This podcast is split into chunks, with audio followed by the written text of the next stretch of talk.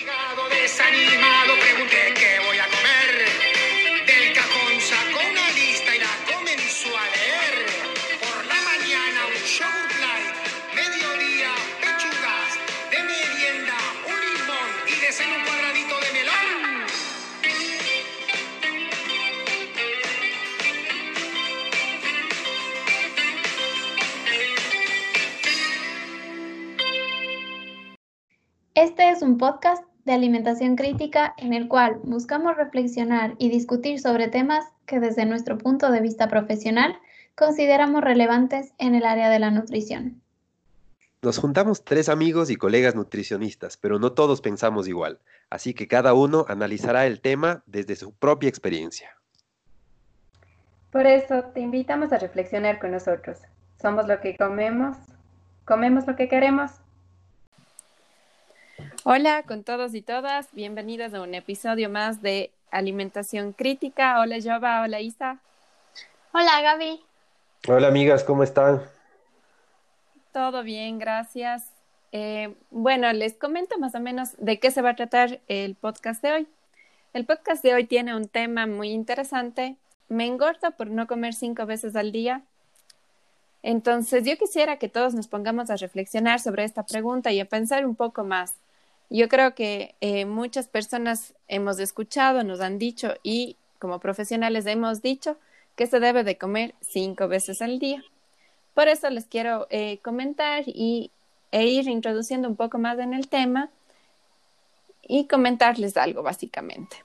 Durante muchos años, dentro de las recomendaciones nutricionales, era indispensable prescribir o enfatizar al paciente que debe de fraccionar su alimentación, es decir, que, tiene que eh, tenía que realizar cinco tiempos de comida. Entonces, si nos llegaba algún paciente que nos decía, no, es que a mí no me gusta desayunar, no, es que no tengo hambre en la mañana o en la noche no me da ganas de comer, nosotros generalmente les decíamos, no, es que tiene que fraccionar su alimentación y comer cinco veces al día.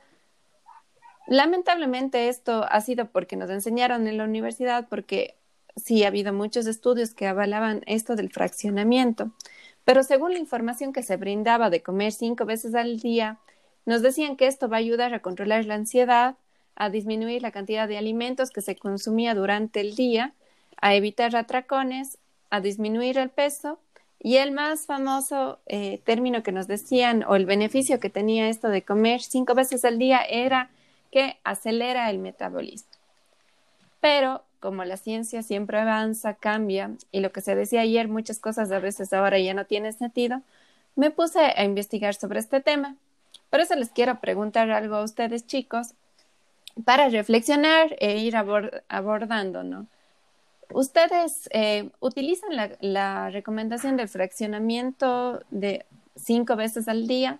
¿Y en qué casos recomiendan y en cuáles no? ¿Lo utilizan? ¿Es muy frecuente o ya lo dejaron de utilizar? Eh, bueno, en mi caso, yo a nivel individual en mi consulta, primero yo siempre hago la anamnesis nutricional con los recordatorios de 24 horas y bueno, la frecuencia de consumo. Con eso yo saco mucha información de mi paciente.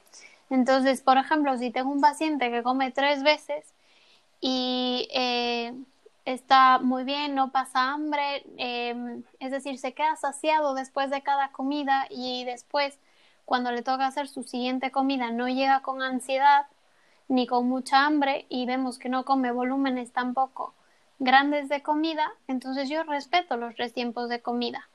Eh, yo creo que esto es algo más individual y para, desde mi punto de vista es algo mm, que hay que individualizar mucho porque eh, uno hace el, toda esta anamnesis nutricional para conocer al paciente y saber cómo lo podemos ayudar. Entonces, para mí, si debo aplicar los cinco tiempos de comida en todos mis pacientes, es depende. O sea, depende de cómo se vaya sintiendo mi paciente, depende de qué, qué necesidad tenga mi paciente, de las sensaciones de hambre y saciedad que tengan. Entonces, eh, yo más o menos lo voy dirigiendo según cómo es eso, individualizando. Claro, y respondiendo un poquito a tu pregunta también, eh, si es que lo seguimos haciendo, pienso que si es que nos quedamos con lo que aprendimos en la época de la universidad, estamos perdidos porque lo que se decía ayer, el día de hoy, ya no es más una recomendación.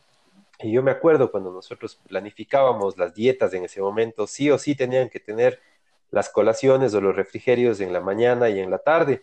Y si no, estábamos cometiendo algún error al momento de, armar un plan de alimentación, ¿no? Claro, y nos y haciendo un poquito de historia. Exactamente. Y nos quedamos con eso, si no seguíamos leyendo, seguimos investigando, por ahí el día de hoy podemos continuar dando esas recomendaciones para la población en general, ¿no?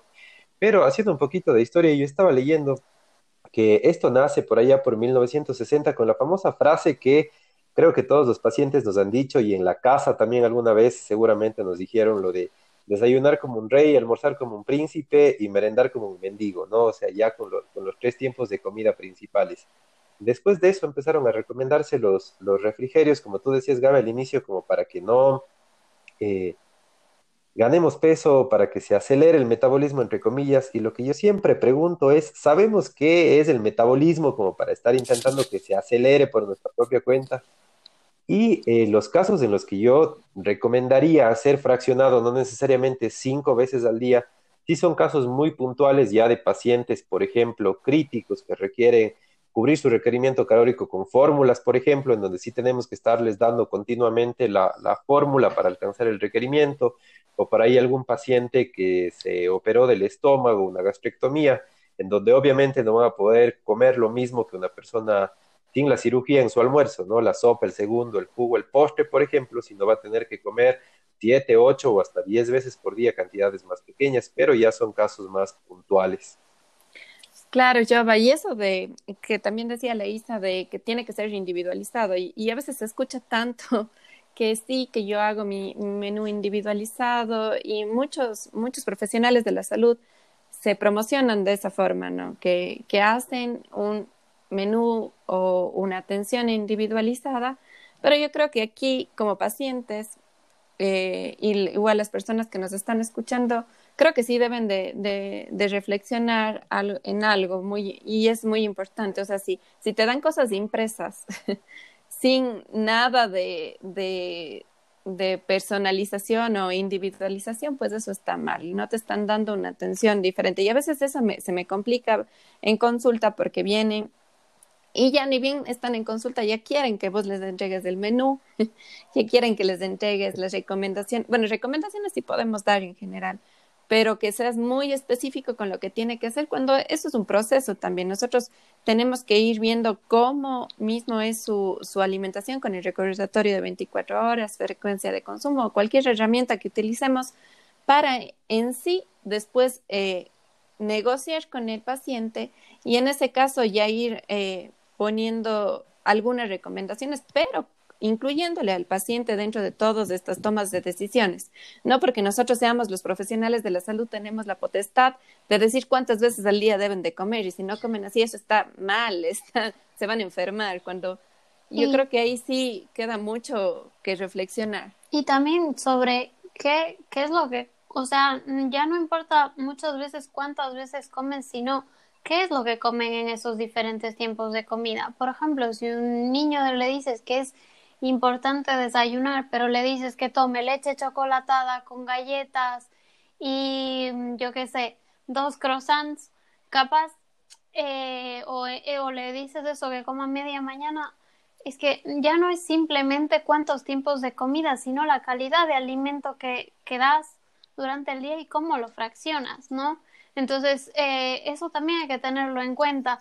Sí, de, de qué vale decir yo como cinco veces a la, al día, pero de las cuales si hacemos un recordatorio de, de 24 horas, te das cuenta que las tres está llena de, de alimentos que deberían ser un poco más ocasionales, ¿vale? No prohibidos, sino algo más ocasional, pero todos los días el patrón se repite y entonces no es tanto enfocarnos en, en, eso, sino en cómo llevar una alimentación realmente equilibrada en cuanto a tiempos de comida, a necesidades del, del paciente, a variedad y sobre todo, como decimos siempre, individualizando. Claro. Claro, como dice la canción nuestra, ¿no? Del inicio, del cajón sacó una dieta, una lista y me entregó.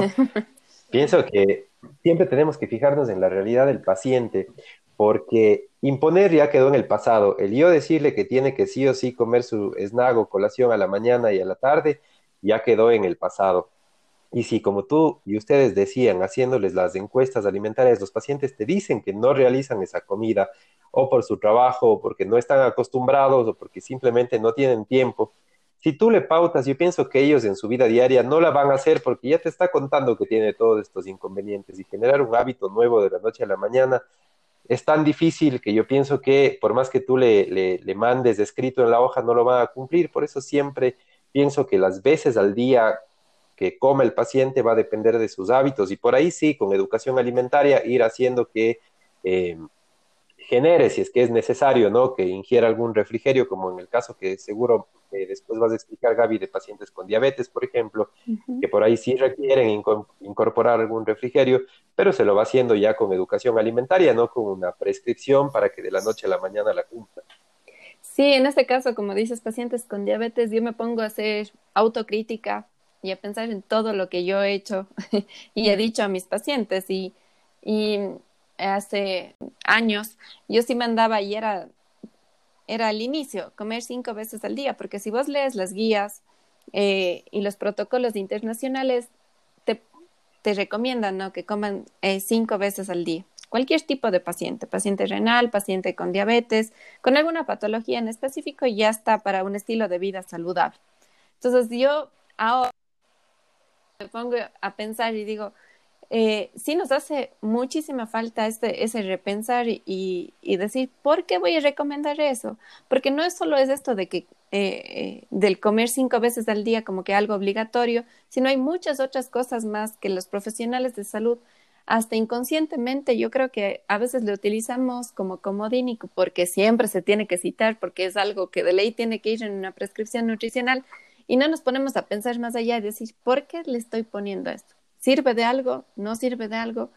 ¿Qué, ¿Qué, más le puedo decir que en realidad le beneficie a mi paciente? No sé si ustedes tienen ejemplos de algunas otras cosas que generalmente en consulta citamos porque ya puede ser una costumbre o porque no, no nos volvemos un poco más críticos al momento de,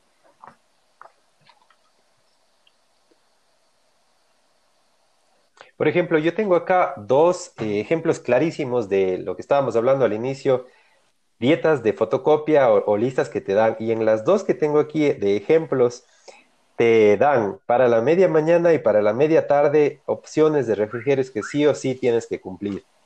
Entonces, los clásicos, ¿no? La fruta que nunca falta en la recomendación de un, refrigerio para las 10 de la mañana, o el cafecito de la tarde que a veces me ha tocado en, la consulta y si hay alguno de los pacientes que está escuchando que lo hace también en su casa, el famoso cafecito de la tarde con pan, es la famosa colación de la tarde y podemos mantener eh, por ahí incorporando algún otro alimento o reeducando los alimentos que deba incluir, pero si el paciente ya hace ese tiempo de comida, podemos aprovechar y no quitarle. Y algo que yo les quiero también contar, eh, y ahora que tenemos la experiencia de varios países acá, cuando yo estudiaba, en Argentina no son cinco los tiempos de comida, sino cuatro. El desayuno, el almuerzo, la merienda, que sería la colación de la tarde, y la cena. Pero ¿por qué ellos tienen esas cuatro comidas? Porque la cena la hacen cerca de las nueve, diez de la noche.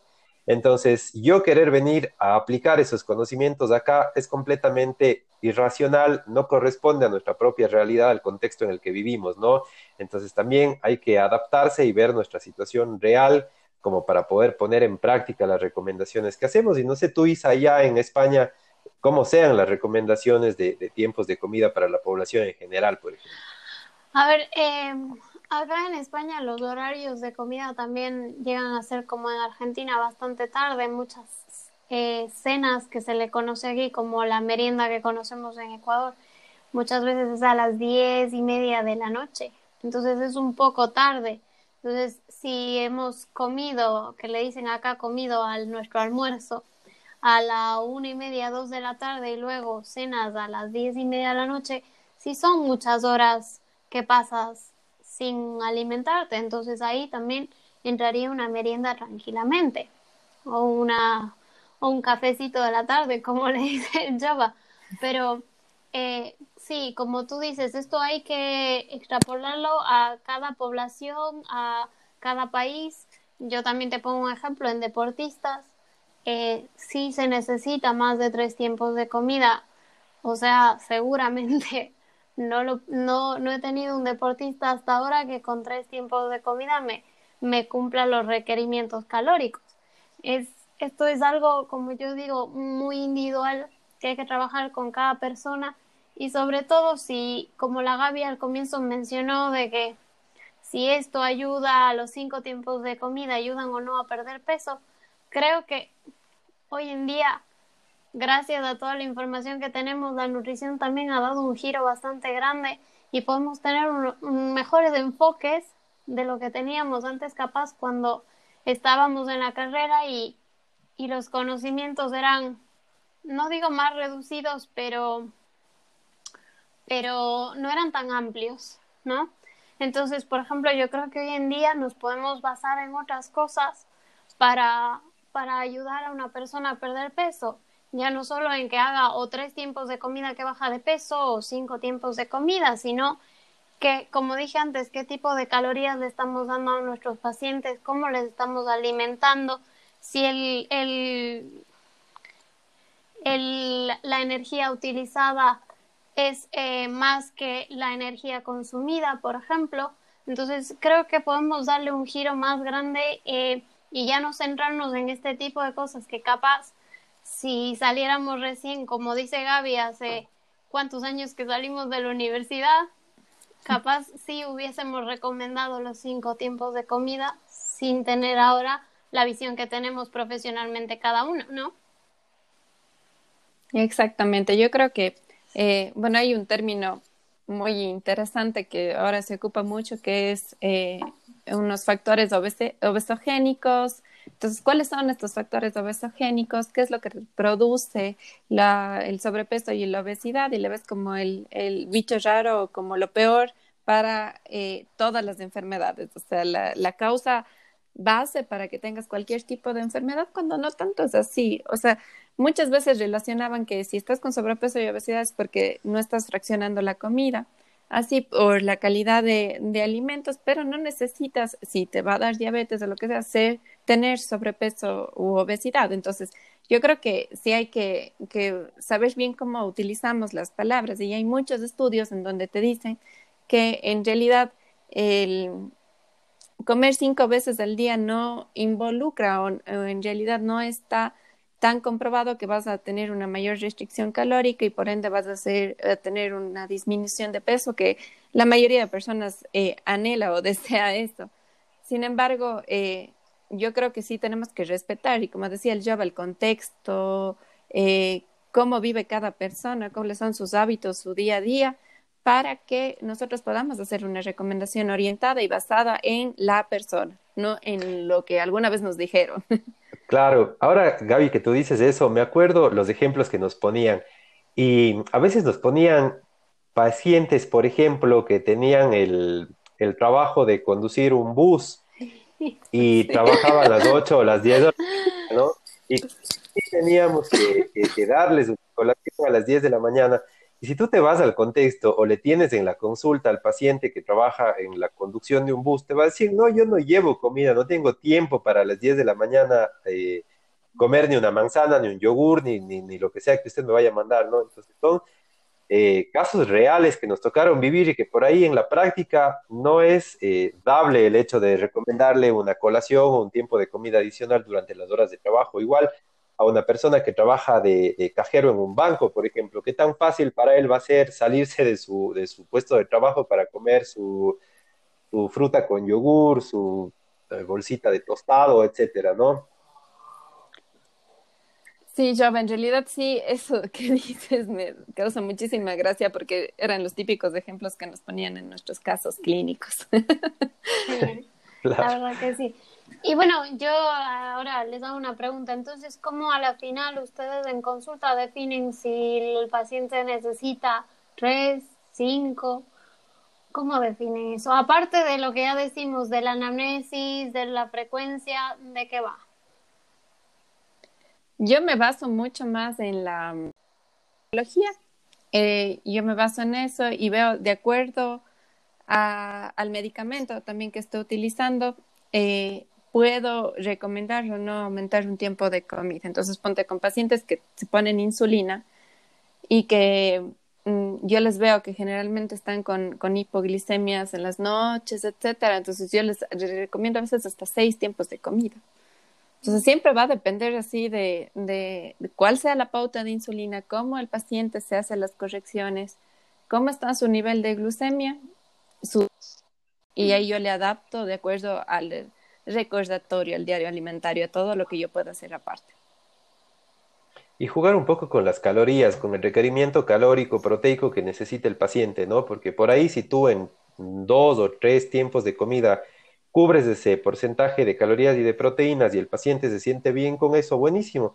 Y por ahí, si es que no lo hace o te dice que no lo, lo va a lograr consumir solamente en tres tiempos de comida, ahí sí tomas un porcentaje de esas calorías y le distribuyes en uno, dos, tres o hasta cinco refrigerios si es que él así lo requiere.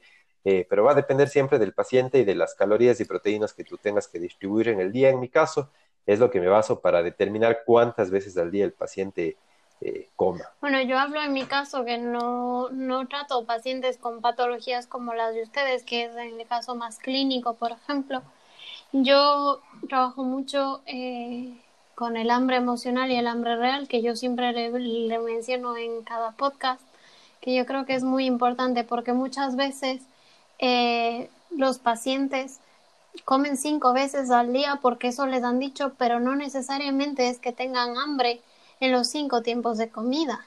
Entonces, esto también es muy importante. Si yo veo que mi paciente, como dije antes, se queda saciado con tres tiempos de comida, yo no veo la necesidad de meterle cinco tiempos de comida. Entonces, creo que también hay cosas con las que uno puede tratar y sobre todo es em, hablarlo con el paciente y mediante lo que le vas conociendo y el vínculo que vas generando con él, te va, te, da, te va dando esa apertura para vos poder tomar estas decisiones de bien. Te va bien con cinco tiempos de comida, pero ahora vamos a intentar medir en unas escalas a ver qué tan, qué, con, qué hambre llegas o qué tan saciado llegas a la siguiente comida. Y en base a eso también me parece importante poder pautar los, los tres o cinco tiempos de comida, en mi caso. Sí, interesante chicos todo lo que hemos hablado. Y, yo creo que sí, que para ir cerrando, el pensamiento crítico es primordial al momento de atender a un paciente. Si tenemos algo que generalizamos o, eh, o recomendaciones que siempre escribimos en nuestras prescripciones, pues hagamos un, un stop, pensemos y cuestionémonos por qué estamos eh, prescribiendo eso y busquemos alternativas. O sea, capaz no les estamos escuchando a nuestros pacientes lo que deberíamos. Aparte, yo creo que no se debe de enfatizar en estos tiempos de comida. Es importante coordinar con el paciente los tiempos de comida y horarios del mismo, eh, de acuerdo a la rutina y, el, al apetito del paciente, como habló muy bien la Isa sobre el hambre emocional y el hambre real. Y obvio, hay algunas patologías como la diabetes tipo 1, en donde dependiendo de la pauta de insulina y niveles de glicemia, se fracciona más la alimentación para evitar hipoglucemias, que son complicaciones agudas. Yo les dejo como mensaje final, no se fijen en las recomendaciones, como siempre decimos, del Internet, de las redes sociales, y la persona que está detrás de las cuentas no es eh, un profesional de la nutrición.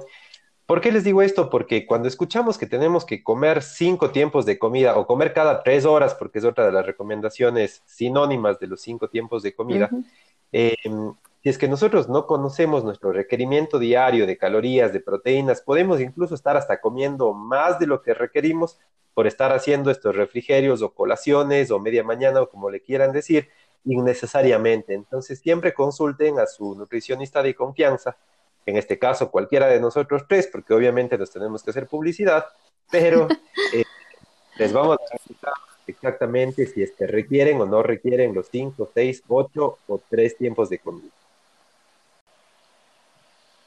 Bueno, entonces nos despedimos. Ha sido un gusto poder eh, darles toda esta información y aparte poder reflexionar entre todos en casa, igual ustedes sigan reflexionando, pensando. Y ya, pues nos vemos la próxima, un gusto.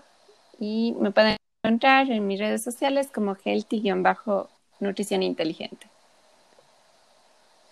Bueno, eh, gracias a los dos por, por el podcast y nada, mi nombre es Marisa Ramírez y gracias por su atención.